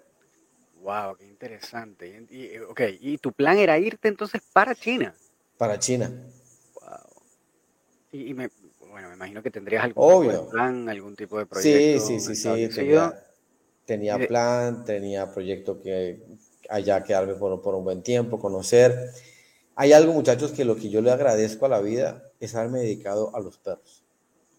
Y a través de los perros he conocido mitad del planeta millones y miles de personas geniales, buenas, malas. Yo les habré caído bien, mal, regular, no me importa. pero las experiencias que el perro me ha dado son únicas. O sea, pasar de un país a otro, todo es algo. Y yo creo que ahora más todavía, porque, eh, bueno, no sé, tú, claro, eh, tú con los años de experiencia que tienes podrías corroborar esto más, ¿no? Pero eh, probablemente antes tal vez no había tantos dueños de perros como puede haber ahora. Yo, yo siento que ahora hay como una adopción masiva de perros y sobre todo con el tema de la pandemia. Creo que eso se, se aumentó exponencialmente. Por la soledad. claro, y, el, eh, el, yo, Román, yo creo que, espera que te interrumpa, yo creo que el ser humano cada día está más solo. Sí, sí, absolutamente. Absolutamente. absolutamente. Entonces necesita perro. Algo que le dé un, un motivo absolutamente. Claro, y entonces por eso digo que, que igual pasar por una por un trayecto o una trayectoria como la tuya en un momento en donde no sé si tal vez el adiestramiento canino era tan una profesión tan popular como lo podría ser ahora. Eso era un tabú. era complejo, ¿no? Es decir, claro. Uy, eso, mira.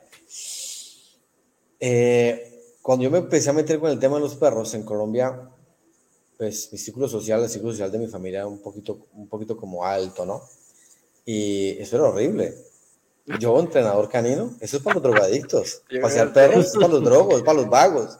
Era mal visto en aquel momento. Sí, estaba pero pésimamente visto. Pésimamente. Pero pésimamente. Pésimamente. Y si uno quería, digamos, salir con una niña que uno conocía del barrio de uno, que era un barrio bueno, eh, todo el mundo sabía que uno era el que trabajaba con perros y que no, ¿qué va a hacer con ese tipo? El tipo no tiene futuro, no tiene nada, que se va a meter con él. El perrero. Una ignorancia, obviamente eran otros tiempos, ¿no? O sea, ¿cómo lo hace? O sea, todo ha cambiado, ¿no? Absolutamente, absolutamente. Eh, entonces uno dice, bueno, ¿no? Eh, Perdón, pero mira con mucho gusto.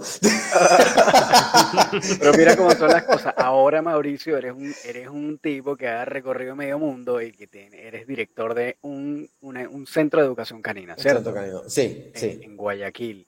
Bueno, aquí me gustaría también, y para más o menos ir empezando a cerrar, em, ¿qué, ¿qué, hacen en, en, este centro? ¿Cómo la gente te puede contactar? ¿Qué, ¿Das cursos, das seminarios? ¿Estás activo online? ¿Das seminarios de algún tipo? Cuéntanos de lo que estás haciendo más actualmente. Claro, Román, pero mira, actualmente hace dos años tenemos un centro canino en la ciudad de, Guayaquil, Ecuador, en el kilómetro 30 vía la costa. Y eh, nosotros manejamos la modalidad de internado. El perro se queda con nosotros. O sea, el perro son cuatro meses como mínimo. ¿Sí? El primer mes, lo cuento así rápido, ¿no? El primer mes la persona no tiene contacto con su perro. ¿Ok? Porque lo que yo hago es un detox mental. ¿sí? claro. Mental y físico. Al mes la persona viene y le mostramos, mira, tu perro hace esto, esto, esto, esto. Ahora te vas a llevar para la casa una semana. En esa semana tienes que trabajar esto, esto, esto, esto, esto, y tienes que enviarme videos. A la semana vienes y lo dejas 15 días. Y ahí, hasta completar los cuatro meses o cinco meses, el perro se lo llevan para la casa cada 15 días y organizamos un plan de trabajo. ¿Por qué el internado? Porque es más fácil para mí trabajar el perro acá diariamente. Porque yo sé qué hacer con él, o sea, sé hacia dónde dirigirme con el perro. Sí, porque cuando trabajamos nosotros con la familia, esa hora el perro es perfecto. Cruza la puerta de la, de la, de la, de la casa y Taz, el demonio de Tasmania, salió otra vez. Por la cantidad de refuerzos que recibe en el hogar. Sí. Inadecuados, ¿correcto? Entonces aquí lo que hacemos es un detox mental y físico y le enseñamos al perro a ser perro. Digo yo, yo le enseño al perro nuevamente a ser perro, a dormir en una perrera limpia, ¿no? Tenemos perreras grandes, o sea, cada día hemos mejorado, comenzamos de, de menos para más. ¿Ok? Entonces, eh, esta es la metodología junto con mi metodología de trabajo que es adiestramiento inteligente. Yo, como les contaba ahorita, le enseño a la persona a entrenar a su perro con las diferentes herramientas que hay sin maltratarlo, pero teniendo conceptos claros. No sobreconsentir, no castigar, encontrar el balance perfecto y dependiendo de la raza que la persona tenga, yo pongo a la persona que estudie sobre su raza y le digo, bueno, tu raza para qué es útil. Entonces vamos a trabajar sobre esto. ¿Ok? Entonces em, empieza un proyecto que empezamos a, trabajar el perro, digamos, los pointer, cacería, olfato. ¿Tienes problemas? Nariz, solo nariz, durante esto, esto, esto y esto, durante tanto tiempo. Luego le vamos a, a redireccionar que vaya por la pelota a la derecha, a la izquierda, te la tiene que traer, llevándolo un poco a lo que sería el concepto de la cacería. ¿vale? Mm. O, que, o, que la marque, la, la, la, pelota está allá, que él te la busque y que te la marque. Entonces, empezamos a trabajar sobre lo que el perro realmente fue criado, ¿sí? Y eh, trabajamos así. También estoy tratando de formar un club de deportes caninos donde vamos a practicar el OSI, el ring francés, eh, el PCA, que es el deporte gringo de perros de protección, Okay. Eh, y el IGP o el Schutzhund. Claro. ¿sí? Eh, entonces, tengo un, espacio más o menos grande donde podemos eh, trabajar esto. también capacito y entreno personal de las empresas de vigilancia para los perros de detección de drogas. Guayaquil tiene en estos momentos una situación de inseguridad bastante fuerte. Entonces hay muchas personas que me han traído sus perros para perros de custodia o de protección familiar. Claro que también es otro mito demasiado grande, o sea, la manera como yo trabajo ya sería, si quieren, para otra charla. Pues, bueno, ahí lo eh, vamos a dejar anotando.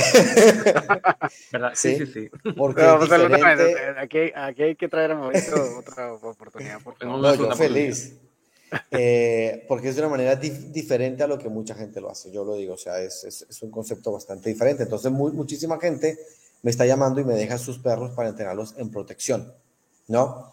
Eh, y por lo de la pandemia, comencé, yo realmente nunca pensé que lo fuera a hacer, pero doy clases online, donde a través de videos, ¿no? O sea, yo te doy la clase y todo, y estas clases, lo tengo que decir abiertamente, aprendí de un maestro mío, Dave Croyer, que él tiene una gama de videos brutales, ¿cierto? El tipo lo más tecnológico que yo he visto prácticamente. Entonces, aprendí, digamos, parte de la metodología de de cómo mostrar el paso a paso en, el lanzamiento a través de un video y que la gente te pueda entender. Claro. Ser muy lúdico. Entonces, las clases virtuales que hago es una es súper sencillo, pero los videos sí te explica mucho y la gente tiene que darme el video. O sea, tiene que mm. mandarme ellos sus videos. Si ellos no me mandan videos a mí, quedan expulsados del, del curso. Mira. la primera semana. Está bueno eso. Si no hay un compromiso, yo lo siento mucho. Así tú hayas pagado, lo siento mucho. Tú pagaste por un cupo. Hay personas que querían este cupo, tú no mandas un solo video, chao, te vi. Entonces, un poco drástico. No, pero está bueno, está bueno. comprometida con, Pero está muy bueno porque tiene que ver con, el compromiso. Es decir, cuando estamos educando al perro tenemos que comprometernos, o sea, pero de, de, de, cabeza. Obvio. Alma, vida y sombrero. Toca, porque si no el perro no. Entonces, eso es lo que hago eh, acá ahora. Y estoy feliz acá. La verdad es un clima maravilloso, un clima caliente, tropical. Tienen que venir. Bueno, ya tienen a a Melissa, que ella vive acá, vivimos cerquita.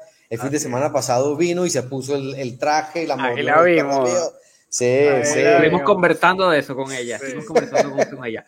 Cuando le dije esto, esto, y aquí tengo que cumplir porque le prometí, le comenté a Melissa que, que íbamos a, a, conversar con Mauricio. Ella solo dijo, dile que lo amo y puso como 15 O. Yo, sí, tranquila, Meli. estaba fascinada por, por el ejercicio de, del traje con el que estuvo trabajando. Sí, sí, sí, sí. Sí, no, súper. O sea, ahí, ahí como, bueno, aquí en Ecuca 9 vives experiencias nuevas para mucha gente. Entonces, pues, dime.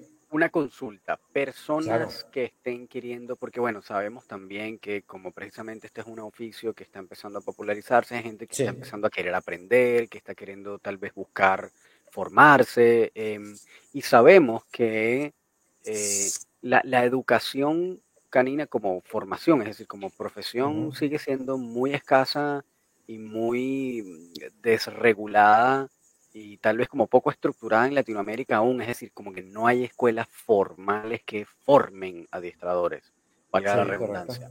Eh, ¿Tú, eh, tú haces eso? Es decir, ¿Tienes algún tipo de formato para que personas te puedan contactar para aprender de ti? Mira, eh, yo, lo, yo le he dicho siempre, ni mi novia en este momento, que ella trabaja en otra área, ella ha aprendido sobre perros, pero nunca va a saber mi técnica, porque no está acá adentro. ¿Sí? ¿Vale? Igual pasa contigo, Román, contigo, Gustavo, que alguien quiera hacer tu sombra, sí, te va a enseñar muchas cosas, pero no eres tú. Entonces, a través de eso yo dije, bueno, eh, quiero formar gente y en este, en, este momento tenemos un, proyecto para formar adiestradoras caninos con certificación española de la ANAP, con personal de España que conozco muy bien y que respeto su trayectoria. Y vamos a comenzar, vamos a hacer ahorita un primer módulo, que es en el mes de noviembre, dura 10 días, la persona desde España viene para acá, que es el señor Marcos Fernández, el de Etocan. Ok, sí, claro, lo conocemos. Eh, Marcos y yo nos conocemos hace años y, y, compartimos muchas cosas. Entonces le dije, Marcos, hagamos este proyecto. Eh, tiene una filosofía súper chévere, cómo trabajar con el perro, su esposa Bea también, me gusta mucho. Y la idea es tener un, un grupo de trabajo integral en diferentes áreas, gente muy profesional de habla hispana.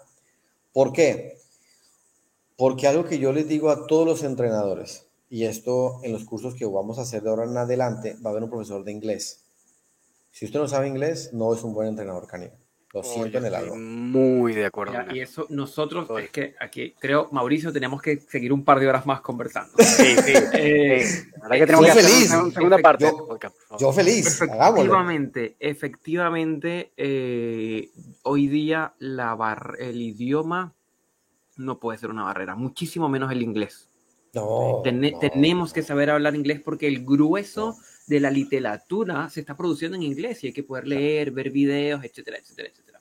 Eso, eso es importantísimo y nosotros hemos marcado, esto puede ser un poco radical, pero hemos marcado una diferencia entre aquellos adiestradores o aquellos educadores caninos que, uno, hablan inglés y leen inglés, y dos, que han tenido la posibilidad de viajar, tienen una diferencia del cielo a la tierra de aquellos que solo se formaron regionales con un curso y empezaron a trabajar.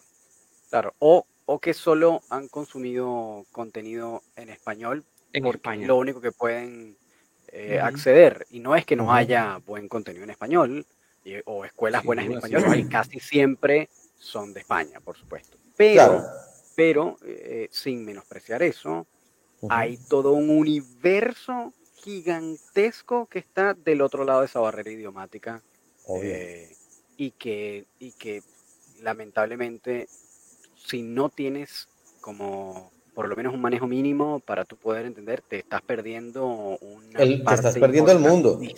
Sí, te estás perdiendo el, eh, te estás perdiendo el mundo canino y el mundo científico donde las bases del adiestramiento canino están sentadas ahora. Claro. Entonces, o sea, si no hablas inglés, entonces la, en los nuevos módulos para adiestrador canino profesional vienen con un profesor de inglés. Qué bueno. Alguien que te va a enseñar inglés.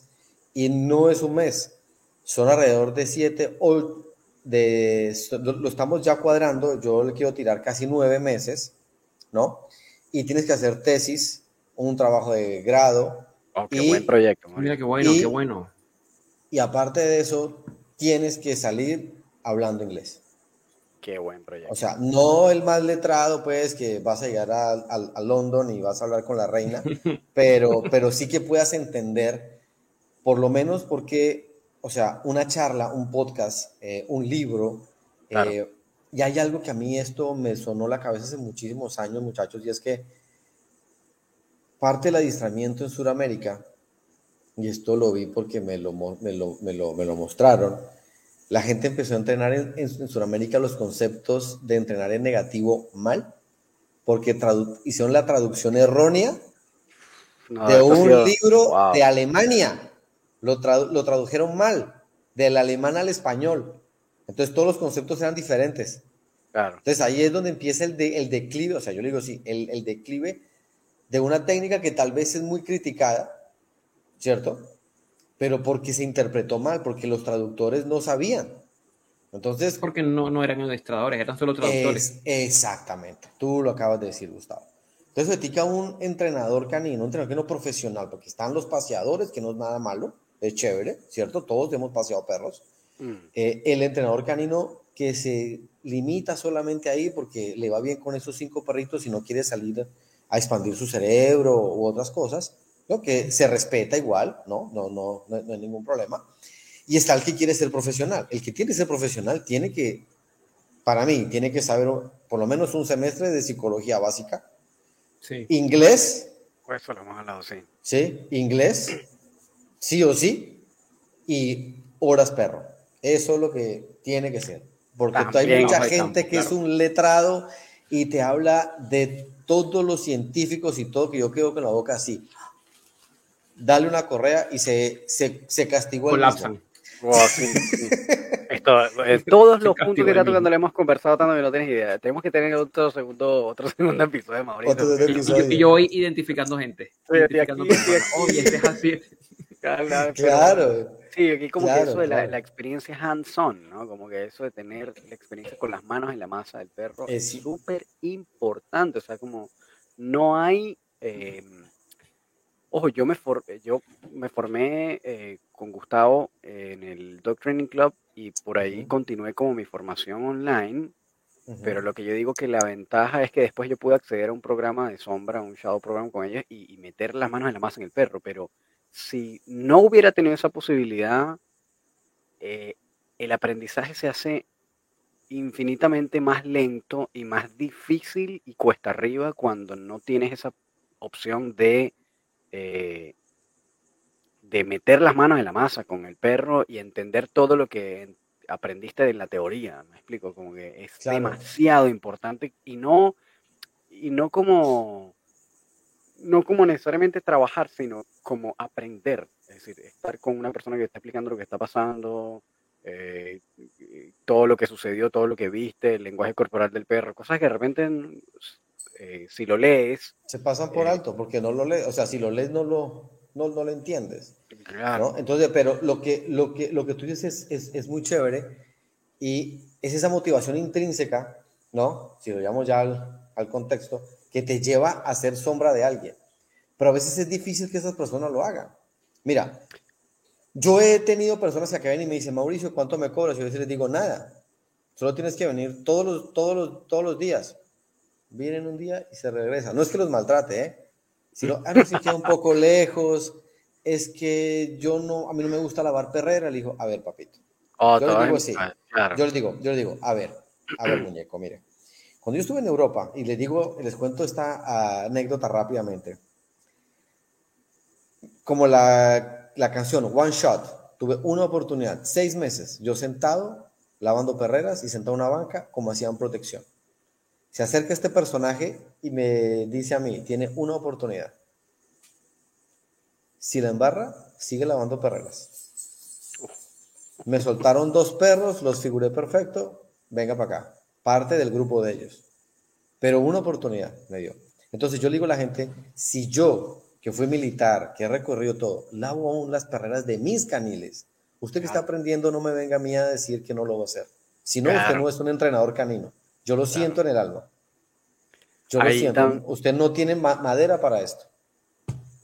Sí, totalmente. Yo creo que los grandes, como por lo menos los, que, los grandes administradores que tienen muchos años, casi todos empezaron así.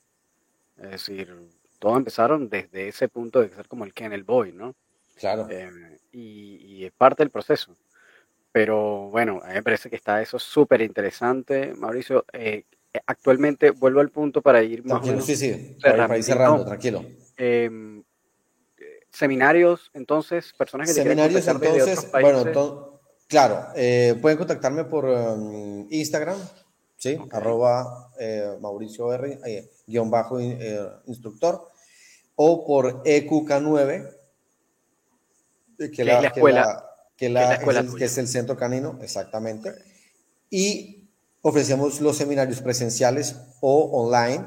Este seminario que se va a abrir para el próximo año es con parte online, porque la van a dictar desde España. Para la gente que está en Ecuador o en Guayaquil, yo voy a ser el tutor, donde voy a estar acá, ¿cierto? El representante ahí donde yo voy a tomar las lecciones y las personas de España, o sea, Marcos y su equipo, eh, van a venir cada dos meses a hacer pruebas, mirar cómo estás, cómo está todo. Luego de esto, la persona, si quiere seguir en el mundo canino, va a hacer una especialización en lo que quiera, deporte, de mordida, figurante, detección, pero una especialización. Luego ya puede hacer otra y otra y otra. El problema que nosotros vemos ahora y que yo hablaba con, Marcos y con muchos eh, entrenadores, eh, es que eh, creo que Gustavo lo dijo ahora, hacen un curso de un fin de semana y ya son etólogos, entrenadores, todo, ¿no? Entonces, eh, pasan por mil cosas y lo que tienen un sancocho acá, y ese sancocho acá se lo transmiten al perro. Entonces, lo que nosotros queremos acá es que la gente coja una especialización primero. Si te gusta la detección, vas a trabajar seis meses tanto en detección, luego en protección, luego en lo que tú quieras, pero le vamos a dar la, la oportunidad que escoja máximo tres especialidades, no todas. Máximo tres. No más de ahí, porque es que el que mucho abarca, poco aprieta. Entonces, sí hay un conocimiento sobre las demás áreas como una cultura general, ¿cierto? Pero especialista, especialista en algo. ¿Y cuando uno es especialista? Cuando llevas más de cinco años o diez mil horas prácticas trabajando en una sola cosa. Antes no eres especialista en nada. Eres un amateur. ¿No? Absolutamente, buenísimo. Esto está pero buenísimo, está pero buenísimo, buenísimo, buenísimo. Entonces vamos a, traer también dentro de ese gran grupo, pues hay unos, eh, hay, unos eh, figurantes internacionales, gente de los Estados Unidos, eh, alemanes, pero vamos a comenzar con españoles mientras la gente aprende inglés. Perfecto. Qué buen, qué buen proyecto, pero está, estoy maravillado. Yo quisiera pues, hacerlo. No, pues vengan, vengan, vengan, vengan acá. Sí, sí, así que bueno, yo igual te, yo igual te voy a contactar porque creo que hay, hay, cosas que, que, me gustaría claro, eh, uno arrancar su propia comezón. Eh, Mauricio, muchísimas, de verdad, muchísimas gracias. Eh, te, obviamente te vamos a volver a, contactar o a coordinar para, un segundo episodio. Ha sido, pero súper increíble. Eh, ya saben, para todos los que están escuchando en Spotify, si les interesa contactar a Mauricio y, su trabajo, lo pueden conseguir en arroba, en Instagram, arroba Mauricio eh, underscore instructor. Eh, R, ¿no? Mauricio, Mauricio, Mauricio, R, underscore instructor. O Mauricio guion bajo y Exacto. Mauricio R underscore instructor lo pueden conseguir y su eh, centro canino que se llama EQK9, EQK9, eh, que también está en Instagram. Muy, muy, muy interesante su trabajo. Van a ver cosas interesantísimas en esa cuenta. Eh, Así que bueno, los que estén en Ecuador, los que estén particularmente en Guayaquil, pónganse las pilas, porque si yo estuviera allá, estaría ya, ya mismo llamando a ese centro, Mañana mandando correo. Muchísimas gracias, muchachos. De verdad, para mí ha sido un gusto, ha sido un gusto, ha sido un honor. Eh, desde que estoy en el grupo con ustedes he visto su trabajo. Como les dije hace un momento, sigo los eh, podcasts, los admiro, de verdad. Explican muy bien, son grandes profesionales. Eh, me gusta mucho la, la manera como, como explican, como llevan y me da una satisfacción muy grande que los entrenadores ahora a nivel mundial nos podemos comunicar tan fácil y que podemos compartir tantas cosas. Entonces, es, algo, es algo maravilloso y yo quiero darle las gracias, ¿no? Digamos, como de la vieja guardia, creo que tengo unos años más que, que ustedes, eh, por generar estos, estos espacios y que ustedes lo hagan y que le despierten la mente a muchísimas personas.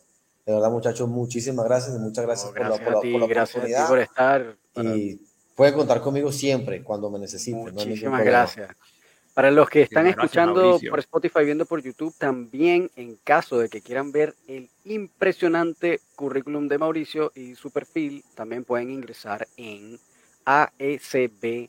Em, que es la Asociación de Educadores Caninos Balanceados para Latinoamérica, y ahí van a conseguir en la sección de Encuentra un profesional o de profesionales eh, el perfil de Mauricio, ahí van a encontrar todos sus datos, eh, es un miembro senior de la asociación, obviamente un super aporte para los que ya se estén eh, asociando o que ya sean socios, bueno, obviamente también por ahí lo van a poder contactar si quieren hacerle preguntas, este, si quieren tal vez contactarlo para algún tipo de mentoría, entonces lo pueden contactar por ahí. Muchísimas gracias, Mauricio. Te vamos a volver a contactar definitivamente porque hay demasiado cosas que, volver a contactar. yo feliz de una. Gracias, Feliz noche. una feliz noche, que descansen. Sé, sé que está tarde allá, que duerman, por favor. Nosotros fue un gusto. Vale. Encantado de estar por aquí. Muchísimas gracias, Mauricio. Que estés muy, muy, muy bien. Vale, gracias. Chao, muchachos. Gracias a ti. Bien, bueno, gracias a todos por haber escuchado. Este, sí, o sea, este fue un episodiazo, sí, pero no sé ni cómo decirlo, pero buenazo, increíble. Este, así que bueno, ya saben que nos pueden contactar. Este, si tienen dudas, preguntas, comentarios, nos pueden conseguir a Gustavo en, bueno, Aquí nos pueden conseguir en laboratorio canino podcast gmail.com si quieren escribirnos algún correo, si quieren hacer algún comentario, alguna sugerencia, alguna pregunta sobre nuestro invitado, sobre nosotros, sobre cualquier otra cosa. Eh, nos pueden conseguir también en nuestro Instagram, laboratorio canino podcast, arroba laboratorio canino podcast en Instagram. Y si personalmente nos quieren contactar a nosotros, pueden contactarnos a Gustavo en arroba el profesor canino y a mí en arroba.